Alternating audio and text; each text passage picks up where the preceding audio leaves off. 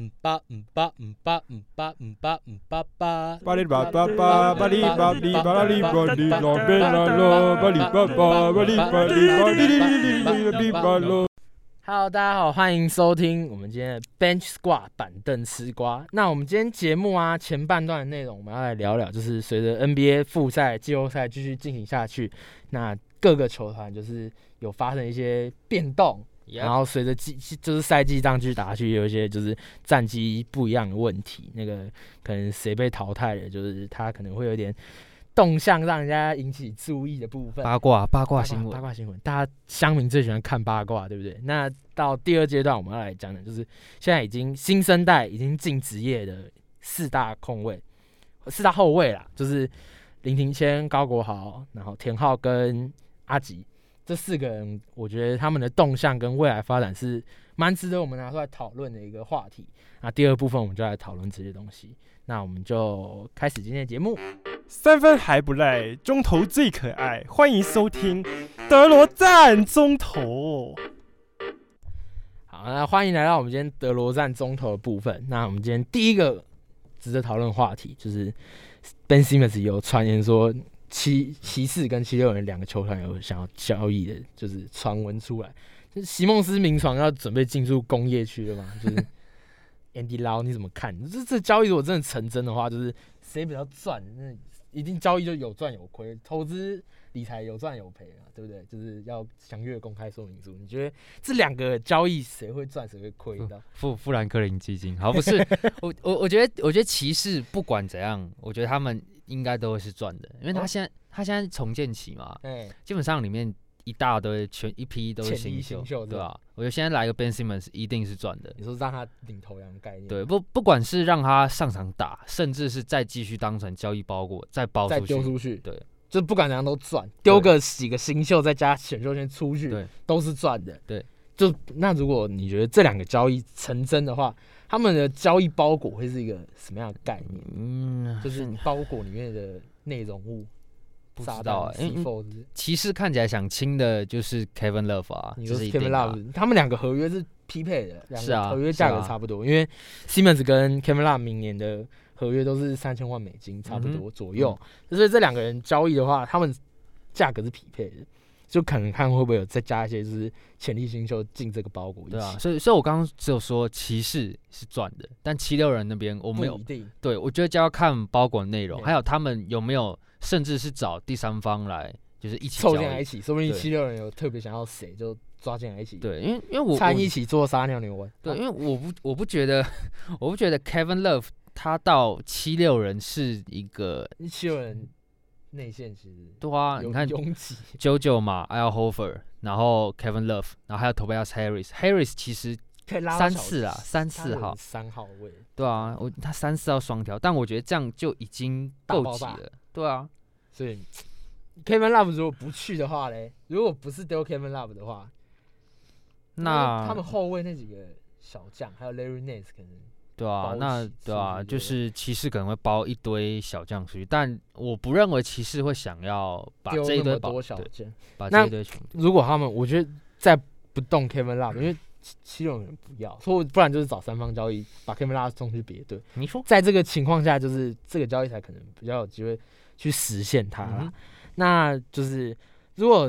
我们第二个话题，七六人在就是 Elton Brand 总管上任的这一段期间以来，就是完成了很多个交易，他们清出了很多的潜力新秀，那时候可能是潜力新秀，嗯那现在其实就是有一些打出来的状的那种身价，那就是如果在七六人当初到现在相信过程的这个阶段里面都没有做交易的话，现在的队伍的阵容是不是会好一点？你觉得？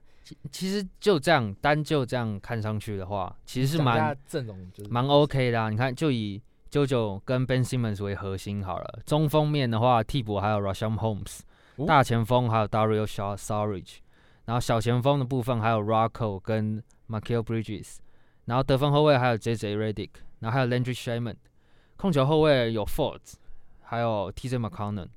其实是蛮蛮那个的啦，蛮不错的一个阵容，对不对？我觉得这样放眼在东区，好像都就是很有希望打到冠军赛，对不对？甚至冲出东区，都是好像合理，有可能对不对？有那个潜力的啦，因为就看这个是阵容，就以那个三三三状元嘛，哎，九九是探花。九九探花，探花。受伤那时候，Simmons Simmons 西门的状元，状元，那 Force 也是，哎对，，Force 是状元，Force 也是状元对，啊，两状元配一探花，其实不不难，就不难不难去就是去期望一下这个天赋满满的成员。可是如果不把那个就是富子那时候在投篮有点问题的状况下，我觉得七六人认赔杀出这个点有点太早，就是完全嗯他不想等下去，对他想要加速他们就是进军季后赛过程。可是我觉得他们千算万算就是没有算到，就是 Jimmy Butler 在去年被绝杀之后，会就是因为内部的就是问题会直接离队。我觉得 Jimmy Butler 对于七六人这个整个重建的过程才是最伤的那个点。嗯，而且而且他们当初后来 Jimmy Butler 他有被那个 JJ Redick 受邀去上 JJ Redick 他自己的的啊的节目 Podcast 节嗯目，其实他就讲那时候 Jimmy 他很不满，就是球队就是不管是教练或是球队那个球员球员对对他们的那种竞争力的感觉是很不够的。就像他当初在灰狼的那种对，没错。带，不动，对，士官长没办法鸡巴起来，哦，哎就是那个叫人家集合做早操，然后没有人来理你那种感觉。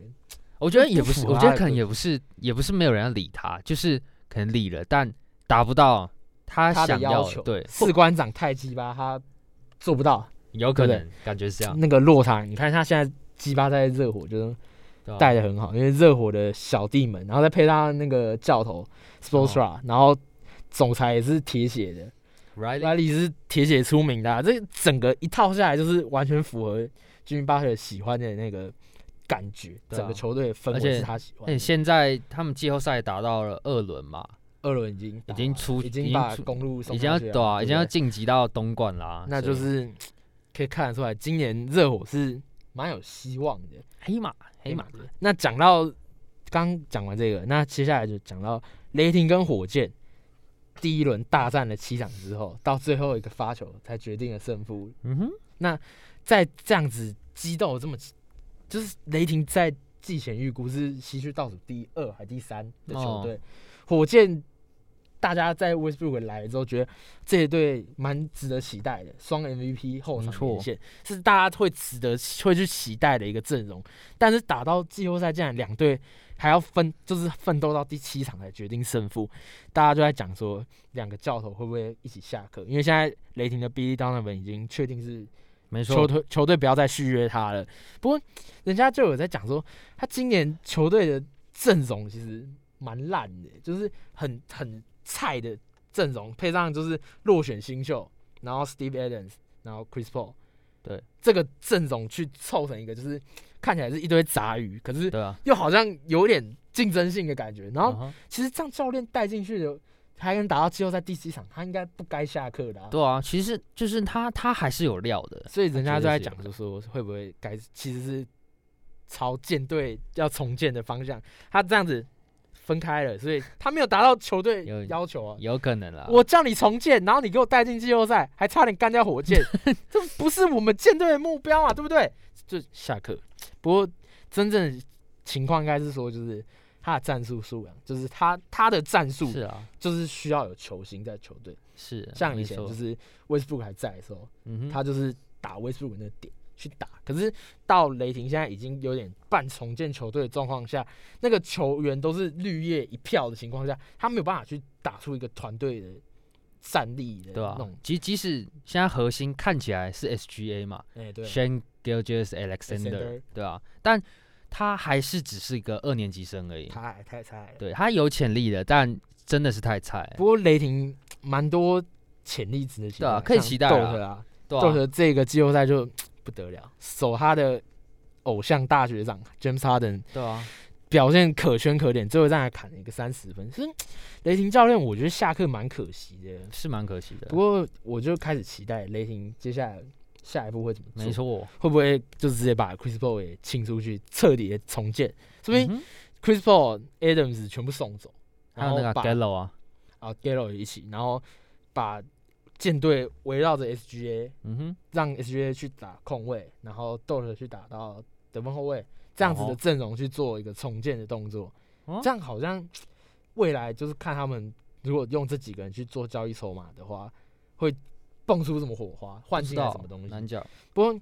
我觉得保罗那个年薪四千万的价值是太可怕了。有点可怕。我觉得比他更可怕的就是他那个蛋炒饭的功力啊，自带战术的男人自，带战术 pistol，你知道这是什么东西吗？讲一下 Andy Lau，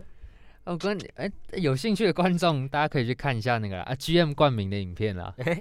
还有讲解一下 pistol 战术是什么意思。详细解说，有兴趣可以查一下。我简单讲一下，反正就是 Chris Paul 跟他的快乐小伙伴们，每个人都在园区里面卖蛋炒饭。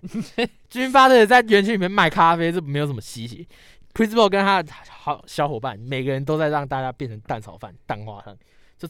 路过就给你好，就这样，就这样，点到为止啊！就就这样。大家自己知道，我是 Chris Paul 的球迷，可是我对于这个点，我真的蛋花汤我真的没办法接受。你身为一个男人，你就知道那个蛋花汤真的是没办法接受。我觉得这个战术真的是非常糟糕，知道这个 pistol 战术，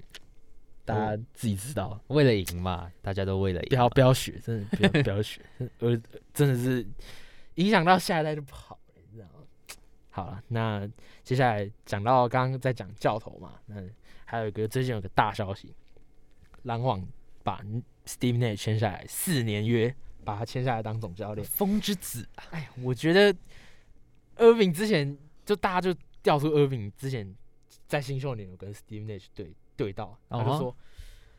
我有够讨厌对到 Nash 的，为为什么你知道吗？我一天一场比赛我要挡一百次挡拆，啊哈你打控控位的人就知道那个挡拆卡在你旁边。旁边 Star m a 一堵墙在那边，你要硬跨过去，他他就把你卡住。他说我一个晚上要挡一百次的挡拆，一百次有一个卡在我旁边，我要跨过去他一百次，你知道那有多痛苦吗？打到我不想打球，我真的不想再碰到那个老家伙，你知道吗？他直接就这样讲，你知道吗？磕蛋磕蛋，这人家就把这个对话调出来，我就蛮好笑的，你知道吗呃，蛮好奇，就是 Irving 跟 KD 这个组合碰到 Steve Nash 会碰出什么火花，你知道吗？就是真的真的难讲哎。但我我个人是没有到那么看好了。说不定就打一百次挡拆，哎哎、怕他们搞死别人。我不想遇到那老家 伙。我我讲一下为什么我我没有那么看好，因为说真的，Steam Nash 就真的是一个菜鸟教头，菜鸟就然没后没经验嘛，对不对？对，然后他现在马上就要带一个，就是可能夺是冠等级，对明年可能冲出康普顿，对冲出康普顿，就是那个，说明明年就今年第七嘛，因为一堆人确诊又不打，啊哈，明年说不定直接冲到第一，有可能啊，对不对？难讲啊，难讲啊。公路、塞尔提克、暴龙、热火这几个，嗯哼，就是他们可能如果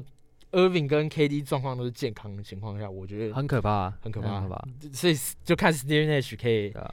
蹦出我什么东西。我觉得他看起来目前跟双星相处是没有什么问题啦，但好像应该好像都有私交吧，因就为因为篮网在找教练，前一个教练下课的原因就是牌子不够大嘛球球星不要听他的、啊，嗯，你没有什么东西可以压过我，你凭什么当我教练嘛？所以篮网在找教练的时候，就是有把牌子这个东西放在蛮前面顺位，所以才才会找来 Steve Nash 当教练。嗯哼，就他牌子一定够大嘛，人家，是啊，怎么样，那个球场战绩都是比你好多啦，对不对？所以我我我会蛮好奇这个组合跟教练可以蹦出什么火花。嗯毕竟 Irving 今年打打停停，KT 整年报销的情况下，嗯还是会蛮期待明年他们会打成怎么样。好了，那就大家接着等新赛季可以来看看篮网队会打出怎么样的拭目以待。拭目以待啊拭目。以待。好，那我还有个拭目以待的东西，哦，字母哥，字母哥今年季后赛打的真的是，哎，非常的痛苦，再加上他脚还又受伤，那大家就开始在讲了，在公路其实队友开始有点用最佳防守球员守住自己之后，就不知道他们字母哥会不会高喊吹密啊？说不定那约剩一年吧，我记得。对啊，剩一那年啊，在剩一年可以用的价值的时候，会不会爆出交易消息？因为说不定字母哥之前有讲过，说他就是想要留在留守密尔瓦基一辈子。对啊，他很久以前讲过，但是天晓得在球队密斗城跳不出来，Lopez 攻不进去，又有点守不住，嗯哼，然后 b l a z o 再切入自杀他，把他的防守用满，然后进攻全部还回去的状况下，就是说明字母哥会想跳出去，那大家就开始在帮字母哥例行性的换球衣嘛，对不对？是拉布朗跟 KD 你都看过换球衣，字母哥就开始快艇球衣我看到了，然后还有湖人球衣啦，还有谁？勇士球衣球衣，对对对，勇士，大家去荆州，哎、就是蛮好奇字母哥下一步会怎么走。我是觉得他会继续待公路了，可是他可能就会像当初 Kobe 一样，就是逼高层就是要加速他们，就是需要帮他找助手，帮他找助，手。对吧？可能觉得前几天我才看到他在说，就是字母哥其实就是一个批评的概念，他需要他的 Jordan，、哦，结果 Middleton 下一场马上就跳出来，嗯哼，就是哎、诶他打的还不错，可是这样有一场没一场的状况，我觉得不太够。如果在东区来讲，我觉得东区的战力其实现在已经跟西区比是没有到那种落差很大。前面几支球队今年是可惜一点，就是篮网在后面复赛有点落掉，啊魔术就是真的跟前面几个还有落差。可是，在前面这几支球队，其实放到西区，我觉得也是可以蹦出很精彩的比赛，所以就蛮值得看的啦。就是如果字母哥后面让公路就是战力又 level up，字母哥自己磨练出他的技能，嗯哼，球员其他舰队方针就是球员内容组成又有起来的话，感觉公路还是蛮值得期待的。是啊，对不对？那今天我们德罗站中头就差不多到这边，那我们等下就进入约基奇妙传啦，休息一下，进广告喽等。一下回来。传得好，传得妙，不如县长林姿妙。欢迎收听约基奇妙传。好啊、那我们今天进入到我们约基奇妙传的部分。那在今天这个妙传的部分啊，我们要来讲一下，就是中华队的未来的，就是目前今年第一年要准备打职业的，就是后卫部分有，诶、林庭谦，然后高国豪、田浩跟阿吉四个人的后后卫的阵容，然后。我觉得我们可以顺便讨论一下，就是锋线在曾祥军跟周贵这两个从学生时期就在不停对位对打的情况下，就是进入职业，他们可以有一些怎么样的现况跟未来发展。我们今天来讨论一下这个话题。那就一样，我们今天邀请到就是 优贼来跟我们一起讨论，就是关于这个话题的内容啦。好，那我们先来讲一下后卫的部分好了。那高国豪啊跟田浩现在就是两个人进到同一支球队，工程师嘛，所以我觉得蛮好奇他们这个后场组合。那 Andy Lau 跟优贼，你们两个怎么看这个阵容？就是这两个人的发展。嗯，高国豪从他国中开始讲好了，就是他 太久了，没有讲古是吧？我国中讲大概讲一下，我就跟你讲说他整个变化嘛，哎，因为我觉得，因为那时候看国三的时候，高国豪真的就是一打拳，真的就一打拳。那那时候看比赛的时候，就是他在复兴国中嘛，哎，然后他就是反正人家就发球，然后给他自己打，然后一场差不多二十分、二十篮板吧，就你说你说就战神一球在手那种，对啊，对啊。人家高中其实差不多。我觉得，反而我觉得他高中选松山是蛮正确的选择，因为毕竟他自己有讲，他那时候选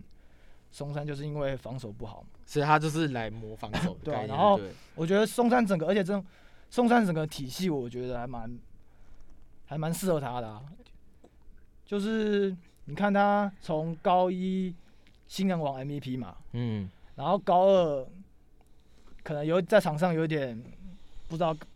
你就迷航那种就是概念吗？传球跟进攻他不太你说取舍有点抓不到的感觉。对啊、，像哎。他高三的时候也是，就是其实我觉得他现在不是转打控球嘛，对啊，可是我觉得他控球方面哦，就是我觉得还有待商榷啊，因为他他现在打法就是很很得分型的控球后卫，对很不对？很对，他就是因为毕竟他会转一号也是因为身高矮嘛，他脚下一八几一九零，他已经他已经打二号啊，啊有一个很贴切的例子，那个金块的 Jamal Murray，哎类似这种感觉吧。九 m 曼 r 其实说他的的打法就真的很，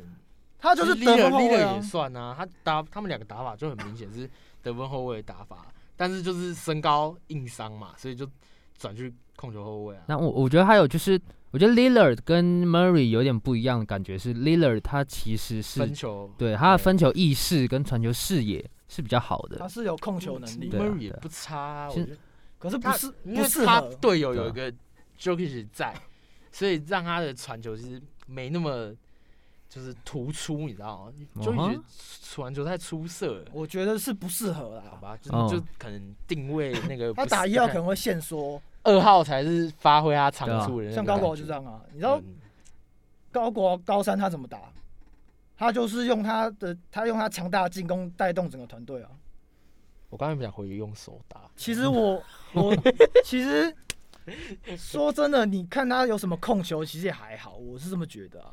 反正就有火力嘛，对不对？啊，他的他的优势就是他速度跟运动能力很强，他就是一直冲击禁区啊，对啊，对啊。就是，然后外外线又那么准啊，所以说我觉得，而且再加上他他大学就就去国外打，样本数其实没有很多啊，所以也也不太看得出来他到底是成长了多多少？我觉得他上职业就可以验证他到底就是到底有什么料之类的。呃就是直接可以验货，直接看看。对啊，这验货啊，那同样是出国留学的，那林庭先从国中就出去，嗯，诶，国中吧，对不对？高高国高中高中国中打完差不多那年纪，国高中拿完冠军就跑了，对不对？那精华啊，我觉得金华嘛，我记得记对啊得记得金华，那就是国高中的那个年纪的情况就出去，然后现在原本今年还要继续打 NCAA，因为他今年第一年打的其实不错的，在他他那联盟还有进就是五人名单嘛，对啊，那在他这打的其实不错，而且他的身高一九零，其实是嗯标准的，就是得分后卫可以，国际赛场上啊就是国际赛场上得分后卫是他是可以打控卫，他就是一个就是有已经算是 NBA 等级的控卫的身高。嗯差不多。那在这样状况下，其实他如果真的要挑战到更高层级的状况下，他是比高国吃香的，光是身高这个点。身高方面而且之前就是林庭谦在练习他技巧的时候，在精华的时候，就是教练就已经没有限定他，就是一定要打控球后卫，或者是精华啊，就是他技巧就是全部都磨练，他连篮下脚步啊，然后持球面框进攻，然后背框那些，他全部都就是练习到。因为精华他本来就是以进去，他不会定位你在哪，就是每个都让你试。就是好像也是林庭谦他爸林正明教练，教练他有说，阿平？他有特别讲，就是说他不希望他就是限定在某一个位置，才不会就是以后我真的要转型什么位置的时候会遇到什么障碍，就是嗯撞墙期撞墙会撞墙。就避免这个问题。那林正明教练他有自己讲，就是说他在家里从来不教他自己儿子，嗯，因为他说就是如果教了自己儿子，会变得有点父子关系破裂，嗯这可能就是有吵架啦，有些科班的学生，如果爸爸或妈妈自己是就是教练，或者是就是球员有名的球员的情况，会有这个问题，就是可能会就是家长辈的压力给到小孩之后，会变成会真的会有家庭关系会出现问题。呃。所以教林教练跟林庭谦在平常相处上，他们是就是不除非碰篮球没有没有没有不碰篮球，就是林庭谦自己问他爸，就是可能篮球方面观，念之类的。林志明教练才会跟他讲，就是我觉得怎么样，给他给他一点建议，但是练球方面给他菜单啊，磨练他什么的，就都交给金华教练这样。子，嗯那在我觉得蛮可惜的一点，就是因为今年遇到疫情嘛，所以 N C W A 明年估计是好像直接不打嘛，听说是这样子。那在这样的情况下，就是林庭谦如果继续待在美国读书的话，他其实明年是没有球可以打的。嗯，他只能练球嗯。但是那对于职业球员来讲，就是就是对于这些以后要打职业的，这一年其实是差很多的，因为你完全没有实战经验，你直接落了人家一年。就算你是在美国读书，但是他们都已经以职业为目标的情况下，你当然读书就是不会是在第一顺位嘛。虽然学美国学历其实也是不错，可是他们的顺位还是以打得到球为第一优先，所以林庭先直接决定就回来投入 CBA 选秀。合理啊。那后来被就是就是直接被选到嘛，是第三顺位对不对？嗯天津天津好，那不过天津上次，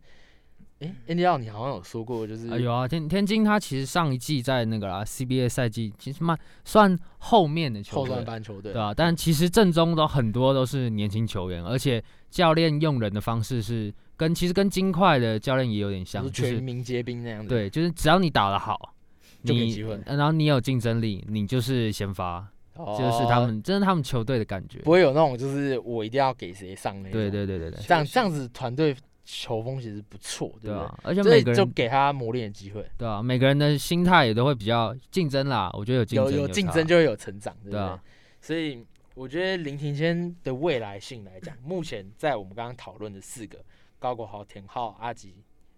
这四个人里面，我觉得他未来性好像是蛮值得期待的一个，因因为光是他们另外三位现在都要去打，就是 P League，那林庭谦直接进 CBA 去打的情况下，我觉得高国豪跟他目前差就是在高国豪可能还要需要再磨练个三四年，因为他现在签了三年约嘛，嗯。所以我觉得他可能跟工程师在讨论的时候，就是有说，就是我签个三年约，然后我把我的控球的这个位置磨练起来之后，我就跳去打 CBA。那林庭谦现在已经是 CBA 级战力等级，毕竟他也是第三顺位嘛，他可是就是直接插进去一个，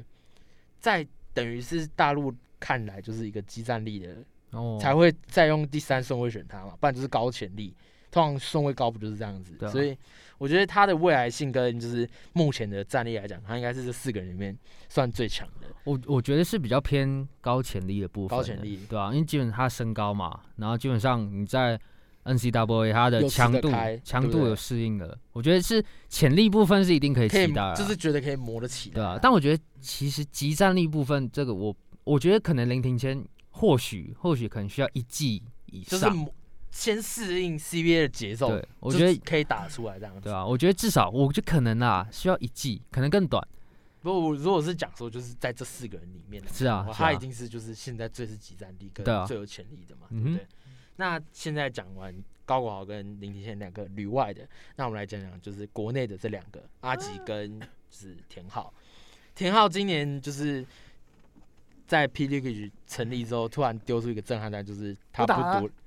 不不录了，他直接不打四年级啊，就正大学历就拜。也没有不掰啊，是休学啊。没有听说没有啊？我看很多人就说学生证什么时候交回来去正大、啊，就他不要不要给他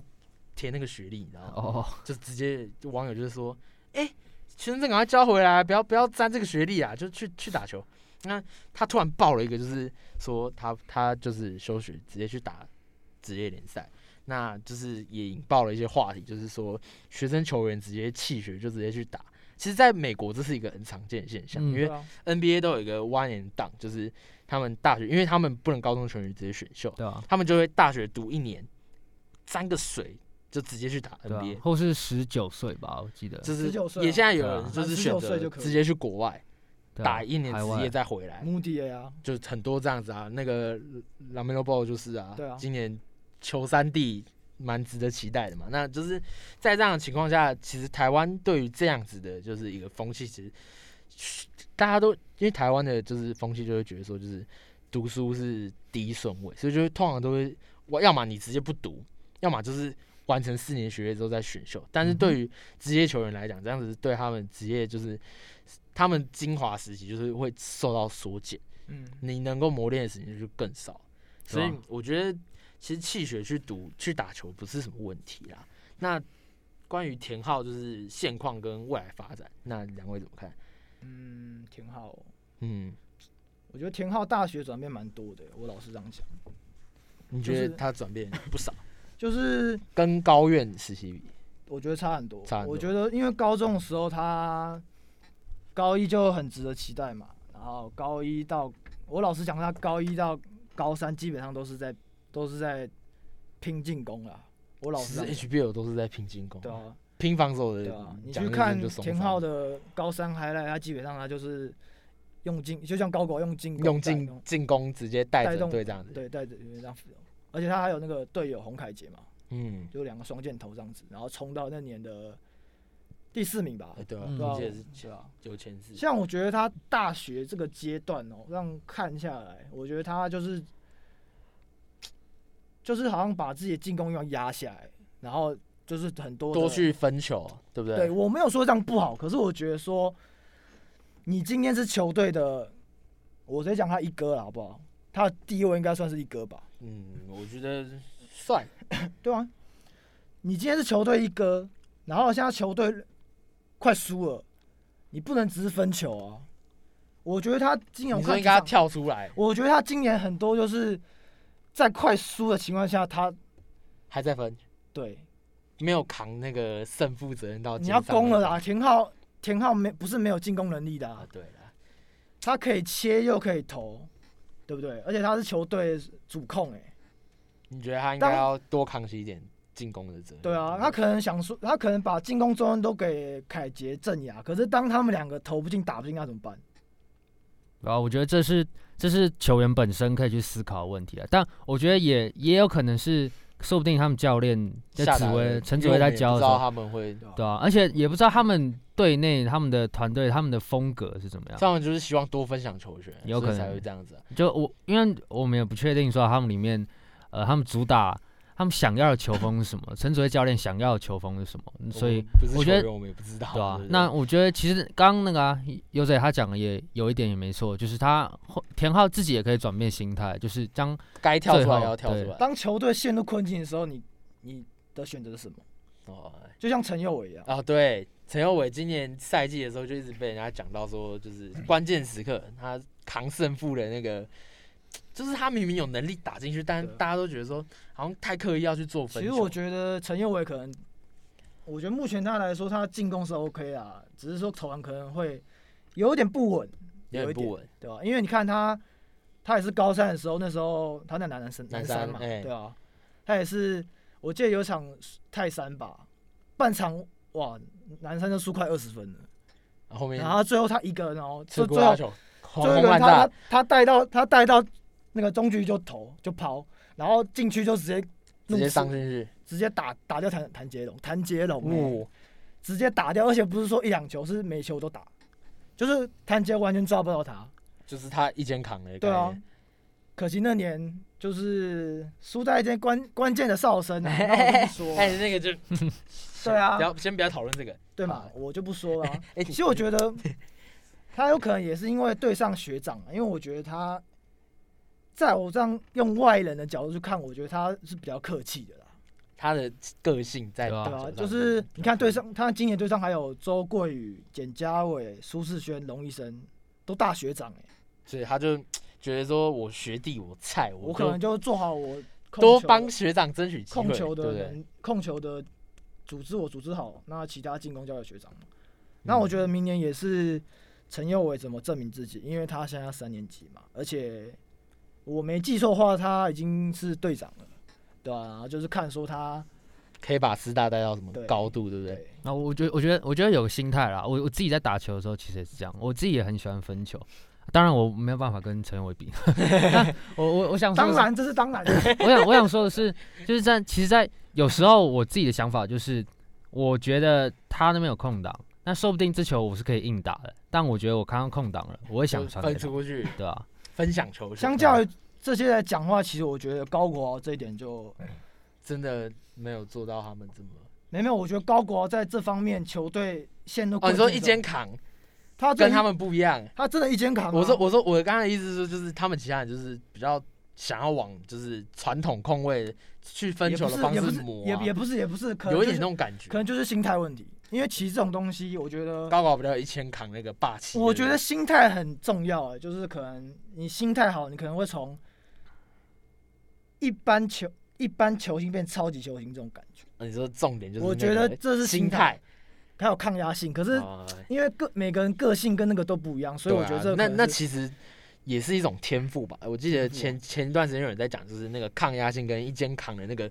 一，就是那个霸气，其实算是一种与生俱来的天赋。它嗯跟身高那些是一样的意思，就是它也是一个很重要的因素。我觉得大家都都很忽略，就是球员的内心的一些东西，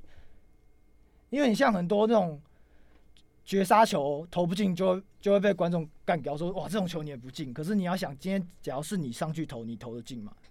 你有那个魄力吗？对吧、而且是你可能已经上场了三十几分到四十几分钟的时已间，经累了半死，而且脚会软，而且你要承受住这一球进了，进了你当英雄，没进你就被没进就被骂爆对吧、对啊的，那种压力。对啊，我觉得这个就是我蛮需要。反正我觉得，我觉得粉丝也不用一昧抱怨说怎样投不进，因是啊为我觉得，是啊，我觉得能打到这个层级来说的人，不管说 SBL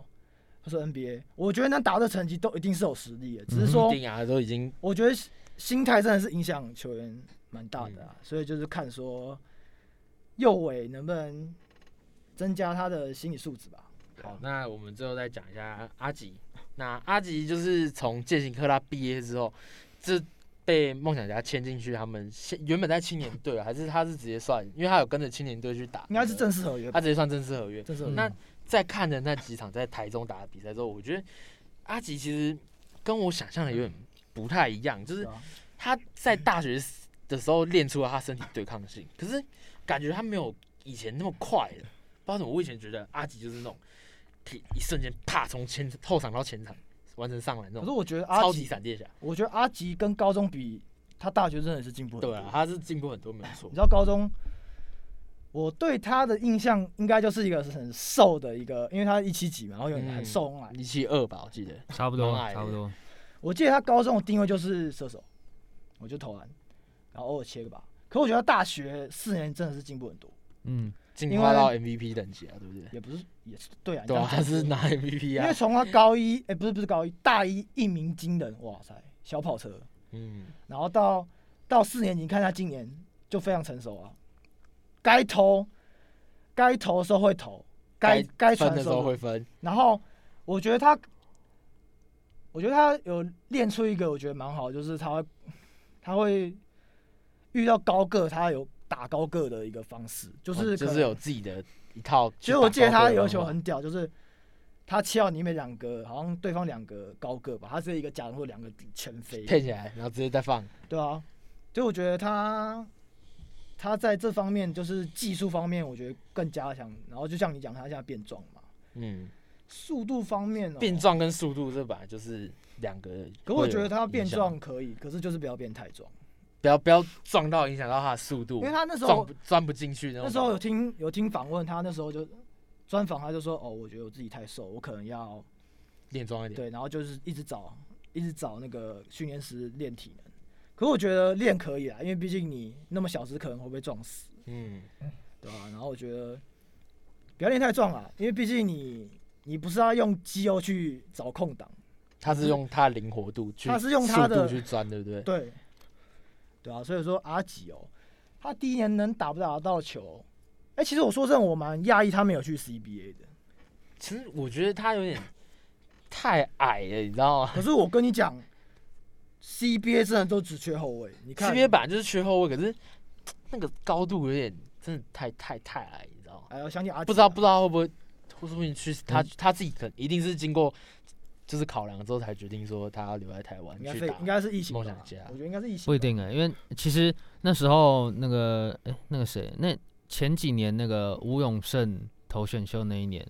嗯。然后吴永胜、杨胜燕嘛，哎、然后其实其实他们两个他们都有跟 CBA 球团有接触过了，然后也有跟经纪人有接触过，他们都是确定我有对球打了才就是才去投，甚对不对？就是可能都有得到，就是我会选你的保证。那还有对当还有那一年那个文化那个林文化战胜神对啊、炳胜其实炳胜那一年他他就没有去跟 CBA 球团有任何接接触，他只有对参加一个单挑赛而已。哎、对吧？然后但就是他没有得到球团保证，所以他后来他后来也没有说有很很好的机会啊、因为有些东西其实不是 highlight 可以看出来的。就是人家球团要你才有机会嘛，虽然对不对炳没有，你要看这个现在球队需要什么啊、的是啊，炳胜是真的很强，我我不否认啊。可是就是看球队需求啊，球队觉得我不需要这种球员，他当然就不会就是看球队的方针啊。然后我我想我想讲的是，可能阿吉当初也是有评估过自己现在的状态，他觉得他没办法，对他有没有可能在 CBA 能够活了下来？我觉得钱一定是一回事，那可能自己的生涯，我觉得或许啊，或许是上场机会什么，这也是球员会去对考虑的。对啊，对啊，所以在这四个人，我觉得可能就是新生代来讲，在中华队可能这四个人可以，说不定可以打进去占有一席之地。说不定啊，对啊，我难讲，我不知道后面会发生什么事情对？所以其实这四个人就是蛮值得我们去讨论跟思考，就是嗯。关注，跟帮他们加油打气。没错。全，新秀。对，那再来就是讲到最后，我们节目尾声，我们要来讲讨论曾祥军跟周桂宇这两个，也是在今年手牵手一起加入富邦勇士的两位锋台湾锋线，就是新生代的嗯，两大将。在两位怎么看这两两个就是锋线大将？呃今年加入富邦的这个，就是我觉得觉得他们的未来发展啊，就是在富邦这支球队可以获得一些什么样的就是增长？应该这样讲。我觉得其实周国有个优势，就是转型这方面，他其实大学之后他就已经转，他已经有在做转型。对其实他现在就是大学这样子打法，其实跟高中有点不一样。高中有点高炮塔，我记得高炮塔，其实就是说讲简单来说，我觉得他大学的持球能力更好了。他面框的单打能力没有他高三他高三那年其实就很好，是个灵活的，可以可以打面框，可以打背框都可以。可是我觉得说，因为那一年有他们队上有廷照嘛，嗯，廷照已经主控嘛，对不对？球在手上嘛，对不对？所以他可能就变成第二个，看是什么策应点或者是持球点之类的。所以我觉得，或者是一百四档。可是当然他高三是是真的打很好啊。然后我觉得，然后大一大二的话，我觉得就可能就是正在转型吧，对吧、然后三年级的四年级就已经有点就已经磨练完成。撇除掉右尾的部分的话，他基本上就他就是主控嘛。他他他第一，他就是进攻第一顺位啊。其实我觉得，他就是不要不管是放在师大还是整个 UBA，我觉得他都是一个他进攻强点。他他不是第一人吗？哦，是是没错啊，我觉得去年 UBA 第一人应该对吧？可惜。可惜还是打不过宇宙践行，太喵啊，输给自己的兄弟，这真的是最干的。兄弟从美国回来，专程送掉哦，你的冠廷照真的是很不够意思哎，我受军，不了。应该应该应该要一起兄弟联手，对不对？廷照我觉得不够意思，那时候明明就说，周贵就说你就还有一年就先给我嘛，明年明年我不再给你，我 OK 啊，你为什么不先给嘛？我觉得廷照不 OK，但是不厚道，但是我觉得廷照还是很强啊，OK。我说我只是专注他在他的人品而已。你说不给不给不给不给好朋友机会这些部分是不是？哎，好了，那说祥军的部分，像像你刚刚讲的转型部分，因为他们在国际赛势必如果打中锋来讲，嗯，有点可能因为中华队的未来规划我觉得还是会找杨杨将中锋嘛，那祥军势必就是要往锋线位置三四号吧，但是他在大学一直都是打一个，就是虽然有教练有让他刻意想要去磨练，但是就是还没有长出来，所以我觉得嗯在转型方面来讲，我觉得周慧宇做的是比较成功。他已经什么成功？他已经到，他他已经他已经完成了，他已经完成了，OK 吧？那祥军，我觉得就可能到复方的时候，就是接下来我们可以来看一下，就是祥军跟桂宇在队里面会，我觉得可能就是郑祥军还会再继续去磨，因为如果他们在打 P 联盟的时候，嗯我觉得郑祥军如果他们签的洋将是中锋，富邦签的洋将是中锋，那祥军如果拉去打到四号位，那周桂宇去打到三号位的话，其实这个锋线加上中锋阵容，我觉得蛮有可看。不然这样好不好？周贵直接打一号，暴打一号，我觉得我那个是好啊，我应该觉得我不太可能啊我觉得不太可能对啊啊，你那个还是有差。我是尽责就让他打三号，我不会让不行啦，你要让苏伟跟说不定他哥回来啊，你要给哎他们一点机会啊，对不对？哥哥我来了，我一号都卡死，我打什么嘛，对不对？你要把机会就是